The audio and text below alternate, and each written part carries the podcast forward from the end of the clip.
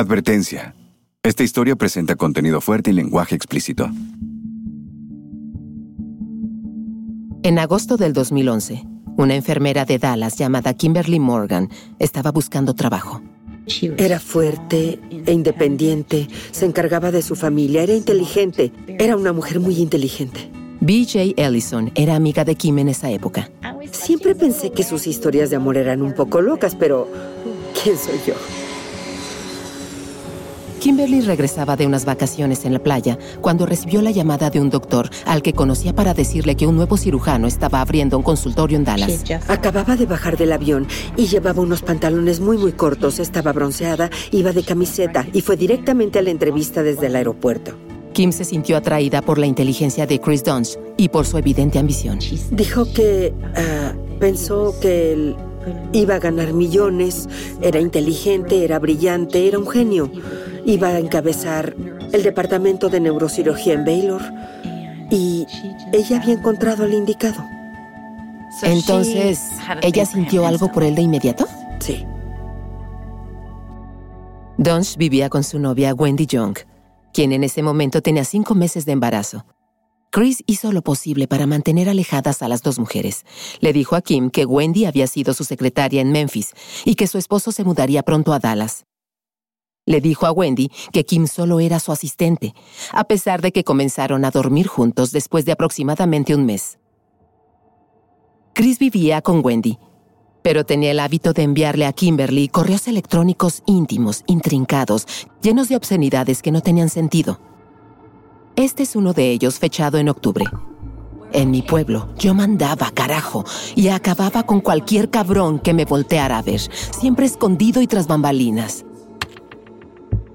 Y otro que envió, a las 4 de la mañana, un día de diciembre, llevaba como asunto la navaja de Ockham. La navaja de Ockham. La idea de que la explicación más simple es la más probable. El correo electrónico se extiende a cuatro páginas a renglón seguido. Es intrincado y resulta difícil de seguir. Pero justo a la mitad está esto. Las personas cercanas a mí piensan que soy una mezcla de Dios, Einstein y el anticristo, porque puedo hacer lo que quiera y rebasar todos los límites disciplinarios como si se tratara de un jardín de niños, y nunca pierdo. Estoy listo para dejar el amor, la bondad, la amabilidad y la paciencia que mezclo con todo lo demás que soy y convertirme en un asesino a sangre fría. La triste verdad es que avanzaré más rápidamente, lo haré mejor y conseguiré más respeto y honor jodiendo con el cerebro de todos, controlándolos emocional y mentalmente de una manera que rayen el abuso. No tomándolos como prisioneros, sino enviándolos a mi manera, en especial a aquellos que me joden. Al carajo.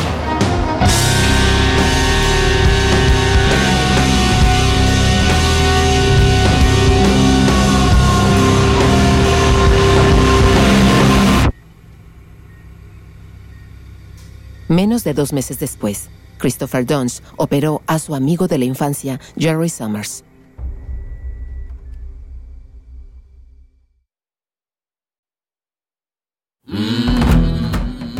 Soy Raquel Mesa, de Wondering, y esto es Doctor Muerte.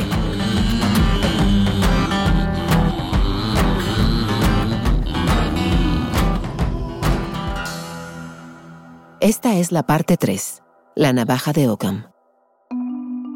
Dunst se veía a sí mismo como alguien que no tenía que seguir las reglas de otros. Tenía el aire de un vendedor farolón y él era el producto. Vendía sus habilidades quirúrgicas con soltura, ganándose la confianza de los pacientes uno tras otro, incluso la de Jerry, quien estaba más cerca de Dunst que nadie en el mundo. Para la mayoría de quienes lo conocieron, el Dr. Dunst parecía ser un neurocirujano con un brillante futuro. Podía apreciarse de haberse formado en la Universidad de Tennessee, que incluía una prestigiada especialidad en cirugía de columna. Pero quise ver más de cerca la formación quirúrgica de la que Chris Dunst se jactaba tan fácilmente. El hecho es que, mientras Dunst estaba en la Facultad de Medicina, pasaba más tiempo en el laboratorio que en el quirófano. Me topé con él en una fiesta de Navidad en 2006 y fue entonces que reconectamos. Rand Page era otro de sus viejos conocidos de la escuela. Eso ocurrió cuando Dunst era residente e investigador en Memphis.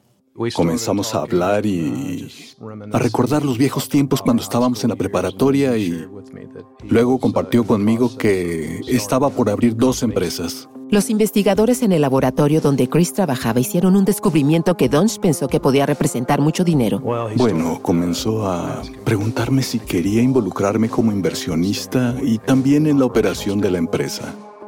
Tenía una personalidad muy agresiva y ciertamente conocía bien los detalles científicos y los presentaba bien. El equipo de investigadores había extraído células de discos saludables y procuraba darles otro propósito, convertirlos en una especie de repuestos que podrían ser inyectados en los discos enfermos y posiblemente rejuvenecer los tejidos. La meta era aliviar el dolor de espalda sin cirugía.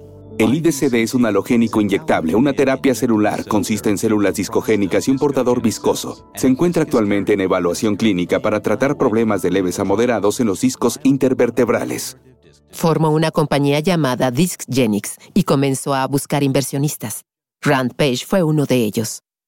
Uno de los supervisores de Dons en la Facultad de Medicina, Kevin Foley, fue otro. Pero a los socios de Donch no les llevó mucho tiempo darse cuenta de que era muy problemático para aguantar una relación a largo plazo.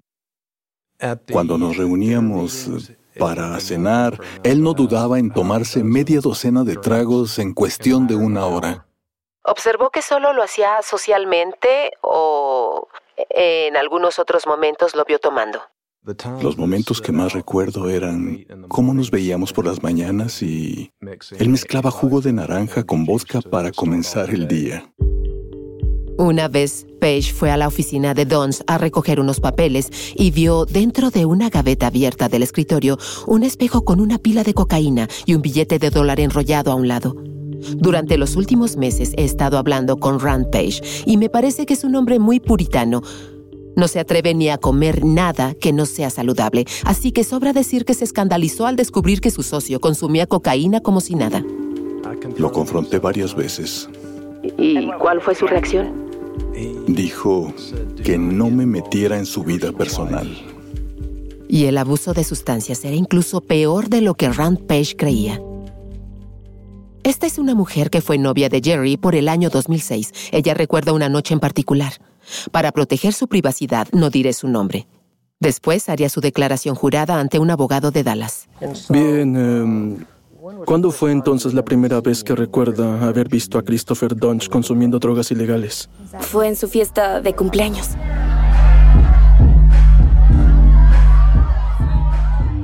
La celebración comenzó en un club en el centro de Memphis. Luego los invitados se fueron en caravana hasta su casa.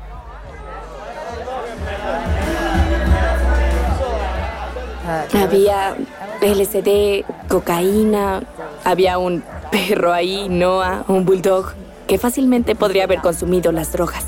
Ahí fue donde me cayó el 20.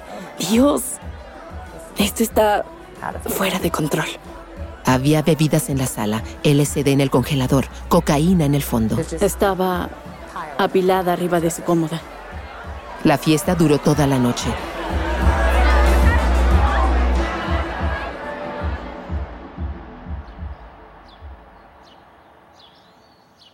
Cuando salió el sol, Donch estaba en el hospital. La mayoría de las personas cuando están de fiesta toda la noche no funcionan para trabajar al día siguiente.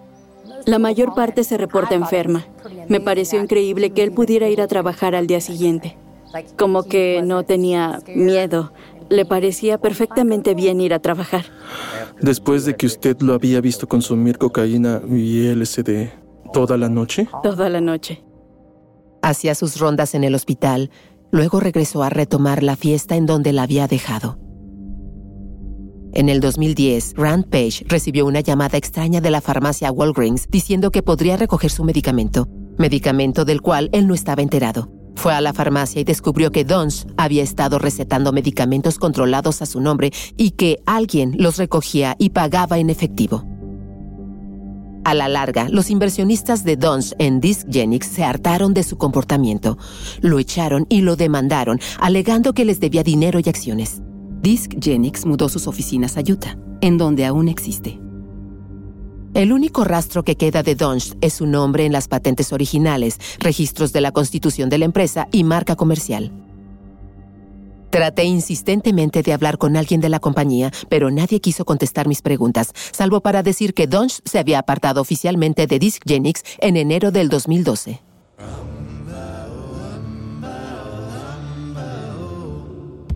Rand Page cree que Dunge apostaba su futuro a volverse rico como ejecutivo de Discgenics, no ejerciendo la medicina.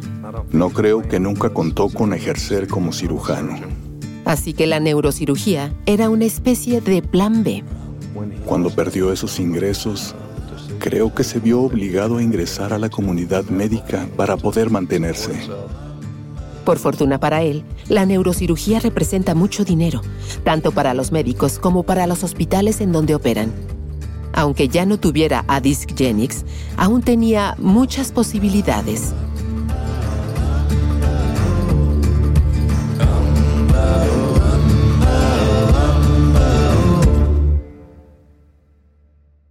Al terminar su carrera de medicina, esto sucedió después de que sus socios lo corrieron de Discgenics, Chris fue contratado por el Instituto de Cirugía de Columna Mínimamente Invasiva en Dallas. Eso fue en el 2011, en el momento en el que él y Jerry Summers se habían mudado juntos a Dallas. Antes de que lo contrataran, los doctores del instituto contactaron a sus supervisores médicos para confirmar si Dons en verdad era tan bueno como parecía en el papel. Les pregunté a las personas del Instituto de Columna qué les habían dicho. Uno de los cirujanos más capacitados y más inteligentes que habían entrenado, fue la respuesta. Sus supervisores de la universidad hablaron también de las fortalezas de Dons. Cuando les preguntaron acerca de sus debilidades o de sus áreas de oportunidad, uno de los supervisores en Tennessee dijo que la única debilidad que Dons tenía era que, cito, aceptaba demasiadas tareas para un solo hombre. Lo que es notable es que no les mencionaron a los doctores de Dallas. En un momento durante la residencia de Dons, una mujer, no se sabe quién era, llamó a la universidad para reportar que Dons consumía drogas antes de ver a sus pacientes. Aquí está el jefe de neurocirugía, el doctor Frederick Boop, hablando sobre esta historia con el doctor Henderson. Recibí una llamada de la administración del hospital diciendo que alguien había llamado de manera anónima para decir que solo quería que supiéramos que que él consumía drogas antes de operar. Así que dije, está bien, no hay... Le ordenaron que se hiciera un análisis de drogas, pero en lugar de hacerlo se desapareció varios días. Eventualmente, fue enviado a un programa para médicos incapacitados. Pero en 2011 no se molestaron en mencionarlo a sus futuros empleadores. En vez de eso, el doctor Boob escribió, no encontrarán a un individuo más trabajador y más decidido que él. Y en una recomendación enviada por fax a la administración del Hospital Baylor, en donde Dunge trabajó por primera vez, otro de sus supervisores marcó las casillas señalando excelente o bueno. Excepto en una, habilidades interpersonales. A eso le dio una calificación media. Había otro asunto aún más importante respecto a Dons que los supervisores no mencionaron a sus futuros socios médicos en Dallas. La cuestión de qué tanta experiencia tenía para realizar cirugías de columna. El fiscal de distrito de Dallas después pediría registros a cada hospital en Memphis donde recibió entrenamiento. Hablé con el cirujano de columna, el doctor Robert Henderson, acerca de lo que descubrí. Durante su residencia, ¿podría darme un estimado acerca del número de operaciones que usted realizó o asistió como residente médico? Conservadoramente unas 2.500. Los registros indican que el doctor Dunge realizó menos de 100 operaciones durante su entrenamiento. ¿Qué piensa de eso? Eh, bueno, yo diría que tiene que haber un error. Tiene que ser un error. Si me hubiera dicho que fueron mil, aún así diría que no son suficientes. Fueron menos de cien. Estoy estupefacto. Eh, me... Me parece algo increíble. Nunca debió haber salido de ese programa, si eso es cierto, si me dijera que realizó 100 craneotomías y que realizó 100 disectomías, que hizo 100 fusiones y que hizo otros 100 tipos de procedimientos, entonces diría, bueno, eso es adecuado. Traté de hablar muchas veces con los doctores y administradores de la universidad. Nadie quiso hablar conmigo. El abogado de la universidad me envió una carta concluyendo que no podían hacerlo por, y cito, estatutos de confidencialidad y disposiciones del privilegio que gobiernan la información relacionada con el doctor Christopher Dunge.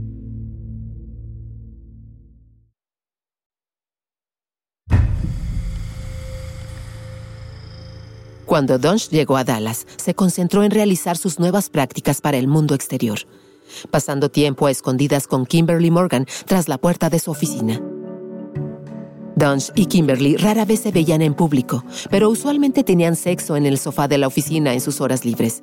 Más tarde, en su declaración, ella llamaría a esos citas. Pero, ¿por qué eso sería una cita? Porque lo era. ¿Ahí en la oficina? No había otras personas, no había otros trabajadores, así que se considera una cita porque solo estábamos los dos.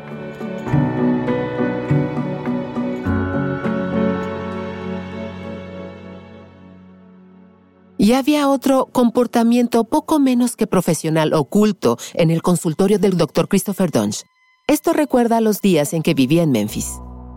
Estábamos en Baylor y recuerdo cuando Kim le dijo, no puedes tener esa botella de vodka debajo de tu escritorio, va contra las reglas que tienen en el edificio de Baylor Plano. Si se enteran, te reportarán. Él se burló de ella y dijo, no, nunca me hacen nada. En una fiesta de Navidad, un trabajador encontró una bolsa con polvo blanco en el baño. En su declaración, Kimberly aceptó que nunca había alertado a Baylor acerca de esto. Echó la bolsa a la taza del baño. Si Baylor hubiera tenido una política que requería que reportara esa clase de cosas al hospital, ¿habría seguido esa política? Esta es la voz del abogado de Dallas, Jim Girars. Habría seguido esa política 100%, señor. Entonces, si hubiera una política que dijera, si atestigua un comportamiento extraño, como el uso del alcohol, el abuso de drogas, o lo que fuera el caso, y tuviera que hablar a Baylor y contactar con la persona responsable, ¿habría seguido esa regla? Les habría hablado de cualquier tipo, el comportamiento ilícito, algo que podría dañar a un paciente, perjudicar al equipo, algo que estuviera fuera de una práctica común, que no fuera normal en un cirujano prudente. El socio de Dunge en el Instituto de Columna no sabía que estas cosas estaban sucediendo, pero no tardó mucho en descubrir comportamientos perturbadores y cortar ligas con su nuevo miembro. Tuve varias conversaciones con uno de ellos, pero nadie quiso hablar frente al micrófono. Los primeros rumores llegaron de Doug Won, pero solo eran rumores. Randall Kirby es un cirujano vascular con el privilegio de operar en casi todos los hospitales de la ciudad. Está muy bien conectado. Él también comenzó a escuchar los mismos rumores que el doctor Henderson. El doctor Won sentía que um, el doctor Dunch se comportaba de manera extraña en el Instituto de Cirugía de Columna mínimamente invasiva. No le gustaba el comportamiento del doctor Dunch. Desde el principio nunca le agradó. A las enfermeras tampoco les agradaba. Tengo la impresión de que las enfermeras, así como los técnicos y las personas en los quirófanos, no son muy afectos a los rumores, que no hablan mucho, así que ¿qué tan inusual es comenzar a escuchar historias? Es muy inusual. Kirby apenas si conocía al doctor Dunge, pero ocasionalmente lo veía en la sala de doctores en el hospital Baylor. Nuestras conversaciones eran solo monólogos. Él no estaba muy interesado en mí, ni en lo que hice en Dallas o en entrenamiento. Su único interés era promoverse a sí mismo. Pero el punto de quiebre para su jefe, el doctor Michael Rimlawi, llegó cuando se supone que debía atender a un paciente, pero en lugar de eso se escapó a Las Vegas y faltó a su guardia. El doctor Dunge no lastimó a ningún paciente cuando estuvo en el Instituto de Columna, pero aún así se hartaron de él, lo despidieron. Aunque nada impedía que Dunge trabajara en su práctica privada o que siguiera operando en el hospital Baylor, en Plano. Sentimos que era algo inusual que el doctor Rimlawi lo hubiera despedido, pero que aún siguiera trabajando en Baylor dando servicios médicos mediante un acuerdo con el mismo hospital Baylor. Cualquiera habría pensado que la administración de Baylor habría ido con el doctor Rimlawi para preguntarle, oye, ¿por qué lo despediste? Pero no hicieron nada de eso. No faltó mucho tiempo para que el Dr. Kirby atestiguara las habilidades para operar del Dr. Dunge con sus propios ojos. Las palabras que él dijo y que quería escuchar fueron, puedo arreglarte. Esas son palabras mágicas. Tenía dolor y alguien en neurocirugía dijo, puedo arreglarte. El Dr. Dunst operó a Barry Morguloff en Baylor Plano a principios del 2012. Estuve en el negocio de las piscinas por muchos años. Mi filosofía era que no no quería pedirle a mis empleados que hicieran algo que no estaba dispuesto a hacer yo mismo. Así que me subí al camión para descargar como todos los demás. Cargar y descargar. Durante 15 años, las cosas del camión. Fue lo que me hizo eso. Barry tuvo una primera cirugía años atrás, cuando tenía 30 años. Cuando el dolor regresó una década después, fue con su antiguo cirujano.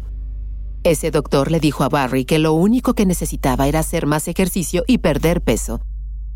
Que la cirugía no era necesaria, pero Barry quería algo rápido, así que le pidió a su doctor que lo refiriera con un neurocirujano, y así es como conoció al doctor Dunge.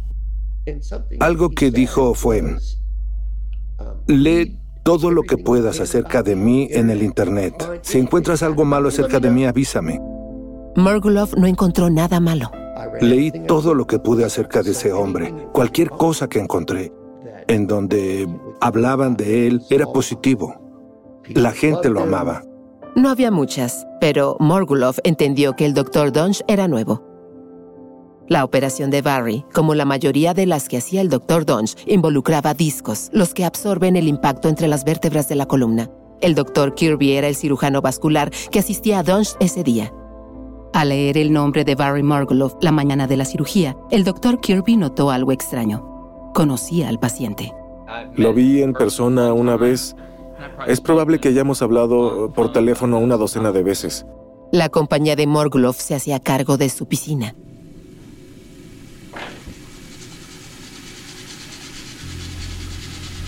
Kirby vio a Donch en su compañía.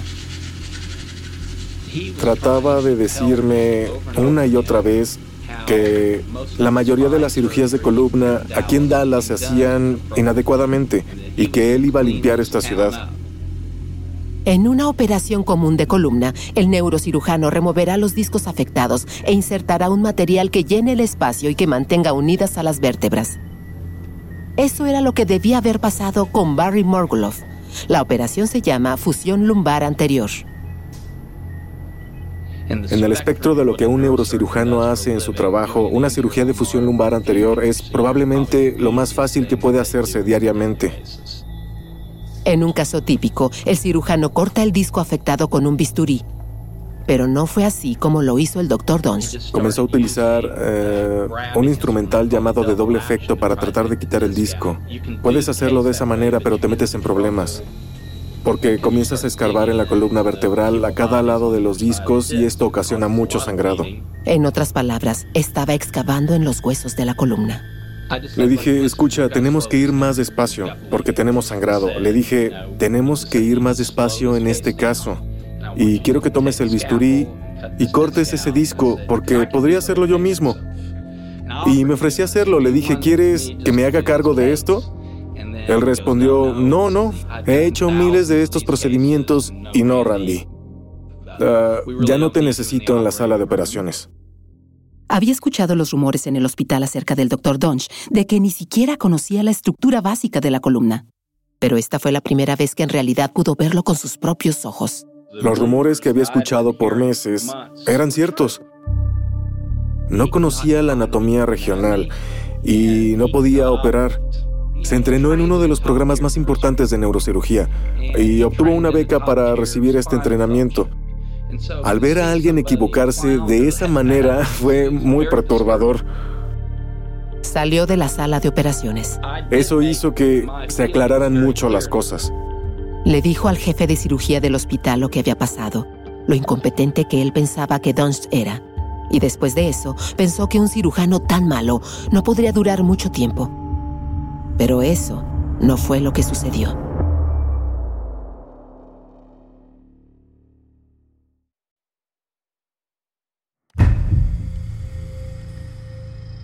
Después de su cirugía, Barry Morguloff se dio cuenta de inmediato de que algo estaba mal. Desperté en la sala de recuperación y me sentía como si me hubiera atropellado un camión. Nunca había experimentado un dolor de ese tipo. Nunca. Donch le recetó muchas medicinas para el dolor. Tenía un antecedente de abuso de opiáceos. Hacía muchos, muchos años. Y como resultado, había creado resistencia a los opiáceos, así que necesitaba tomar dosis mayores del medicamento para matar el dolor. Me dijo que me había recetado una dosis para elefantes de ese narcótico y que no podía darme más. Le contesté, está bien, entiendo, los inconvenientes de todo esto, pero el dolor aún sigue ahí y la pierna estaba empeorando. Justo antes de la cirugía de Barry Morgulov, el doctor Dunst había operado a un hombre llamado Lee Passmore. Eso tampoco resultó bien. El cirujano vascular en el quirófano intentó evitar físicamente que Dunst siguiera con la operación. De hecho, ningún paciente después de Lee Passmore escaparía sin daños. La cirugía de Passmore ocurrió dos semanas después de que Chris escribiera ese correo electrónico a Kimberly Morgan acerca de convertirse en un asesino a sangre fría. Así que el doctor Dunst tenía todos esos malos resultados antes de tomar el bisturí para operar a su amigo Jerry Summers.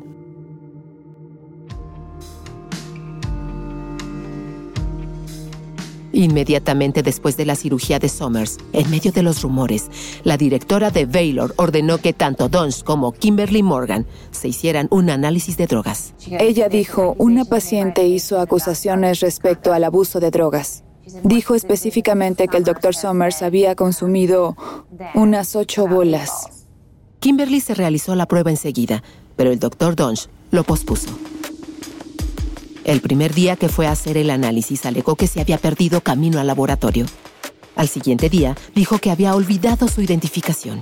En otro intento dijo que el laboratorio estaba cerrado a las 4 de la tarde. Eventualmente hizo la prueba y el resultado fue negativo.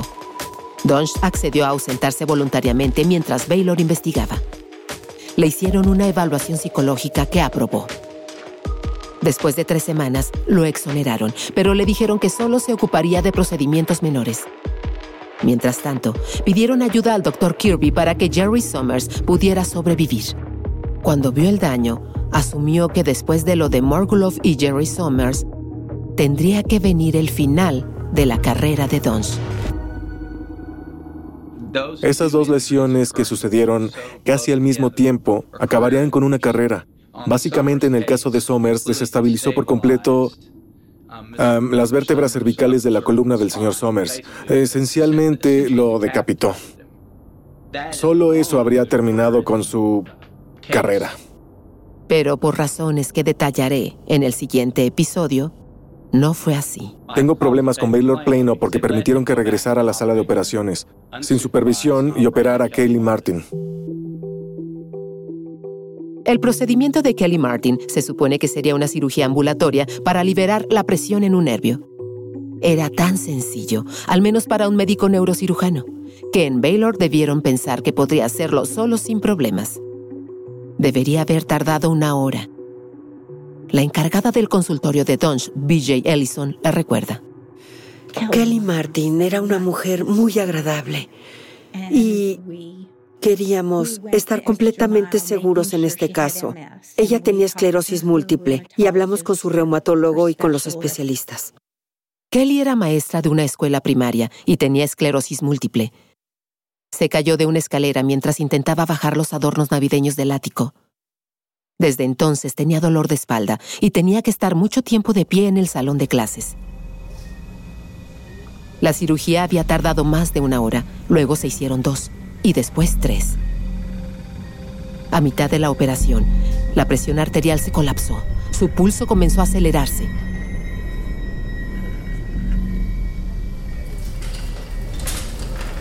Cuando Kelly fue llevada a la sala de recuperación, las enfermeras vieron que algo pasaba con sus piernas. Estaban llenas de manchas. Al pasar el efecto de la anestesia, ella comenzó a llorar de dolor. Se pegaba y se arañaba los muslos. El personal médico tuvo que sedarla. El doctor Donch salió a decirle a su familia que habían surgido complicaciones en la cirugía, pero que en general todo estaba bien. Pero no era así. Kim me llamó desde el quirófano y estaba... Esa no era Kim. Me dijo, oh, BJ está muerta. Le dije, ¿qué? Me contestó, sí, está muerta. Le pregunté qué había pasado y me dijo, no lo sé, yo, yo no lo sé, yo, yo no puedo hablar. Y luego me dijo que Kelly había tenido una reacción alérgica a la anestesia y que por eso había muerto. Eso no era verdad. Una autopsia encontraría después que el abdomen de Kelly Martin estaba lleno de sangre. Donch había perforado un vaso mayor cerca de la médula espinal. Mientras estaba recostada silenciosamente en la sala de recuperación, se desangró lentamente hasta morir. Eso ocurrió en los meses anteriores a que Donch llegara al Centro Médico de Dallas.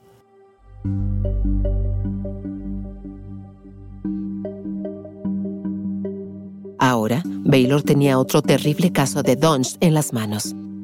Al día siguiente, ordenaron un análisis de drogas. El resultado decía diluido, lo que significa que probablemente puso agua del grifo. Se considera una prueba fallida. Tres días después, hizo una prueba que resultó negativa, lo cual no dice mucho. Generalmente la cocaína desaparece del cuerpo después de dos o cuatro días.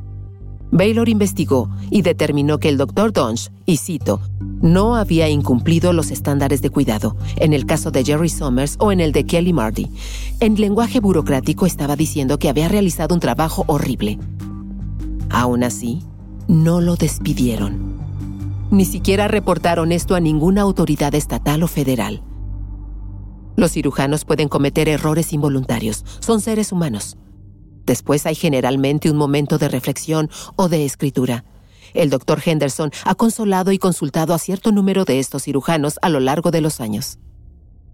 Y estos son casos que ocurren una vez en la vida y resultan devastadores no solo para el paciente, sino para los cirujanos. He visto médicos que simplemente planean retirarse después de que ocurre algo así por primera vez porque no soportan la idea de volver a tomar el bisturí y lastimar a otro paciente de esa manera. Eso suele suceder, es la norma, en lugar de que alguien actúe con indiferencia y con una completa falta de responsabilidad ah, por sus acciones. Si Donch estaba consciente de alguna manera de lo catastrófico de sus errores, no está claro que sintiera alguna responsabilidad.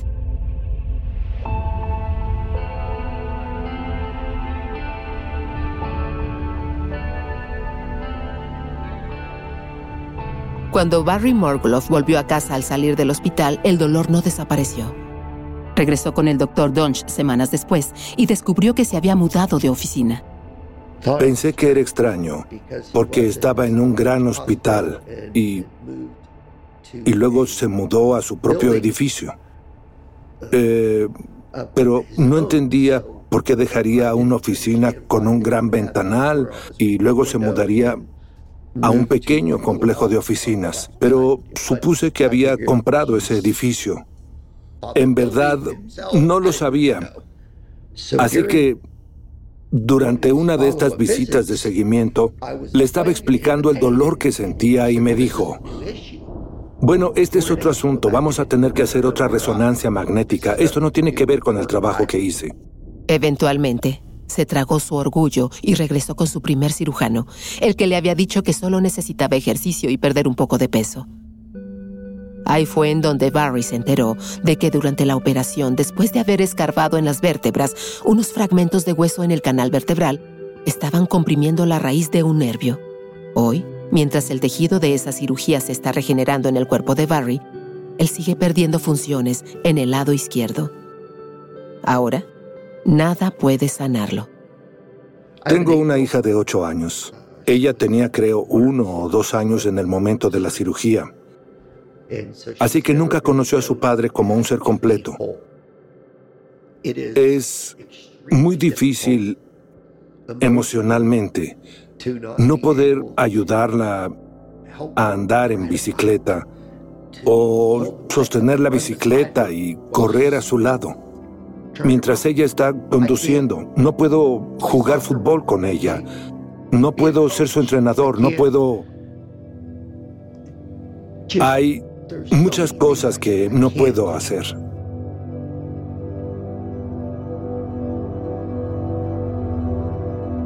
Eso nos trae de regreso a la navaja de Ockham. La explicación más simple es probablemente la verdadera. Y esta es, el doctor Dunst era un cirujano terrible, cegado por su propia arrogancia. No pudo darse cuenta de que intentarlo una y otra vez no iba a ser lo mejor. O la explicación más simple es que era un médico incapacitado. O tal vez que tenía una mente torturada y que era incapaz de contactar con la realidad. O tal vez, como escribió en su correo electrónico a Kimberly Morgan, en verdad era un asesino a sangre fría.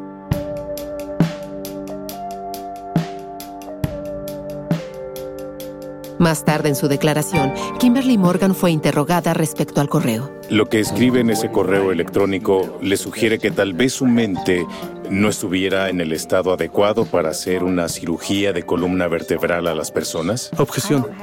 No tengo la experiencia o el entrenamiento para contestar esa pregunta.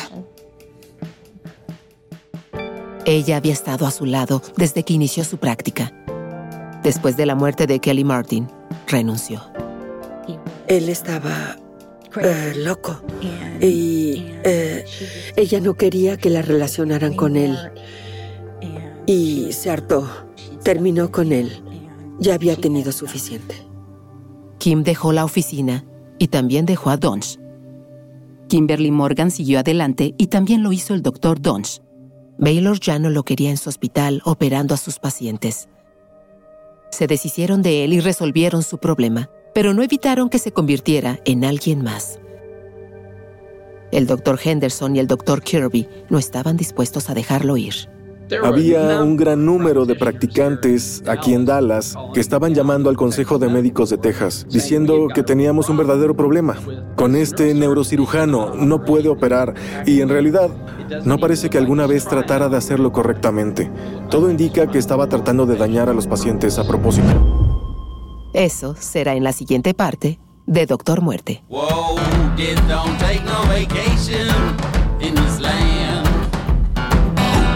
De Wondery, esta es la tercera de seis partes de Doctor Muerte, una miniserie de investigación acerca del sistema que no logró proteger a 33 pacientes en Dallas. Ayúdanos a llegar a más personas brindándonos una calificación de 5 estrellas y recomendándonos con dos amigos. Si te gusta el programa, asegúrate de seguir a Doctor Muerte, el hombre milagroso en Amazon Music, Wondery Plus o en la plataforma en la que escuches tus podcasts. Puedes escuchar los próximos dos episodios sin publicidades ahora mismo si te suscribes a Wondery Plus en Apple Podcast o a través de la aplicación de Wondery. O puedes escucharlos antes en Amazon Music. En las notas del episodio encontrarás enlaces y ofertas especiales de nuestros patrocinadores. Por favor, no dejes de verlos. Originalmente, Laura Bill escribió, investigó y presentó Doctor Muerte. Yo soy Raquel Mesa, la presentadora de esta versión. La traducción es de Patricia Morales. El diseño sonoro es de Jeff Smith. Comprobación de datos de Lota Panya. El asesor documental es Jonathan Hirsch. El productor asociado es Palavi Kotamasa. La producción ejecutiva es de George Lavender, Marshall Lewy y Hernán López para Wondery.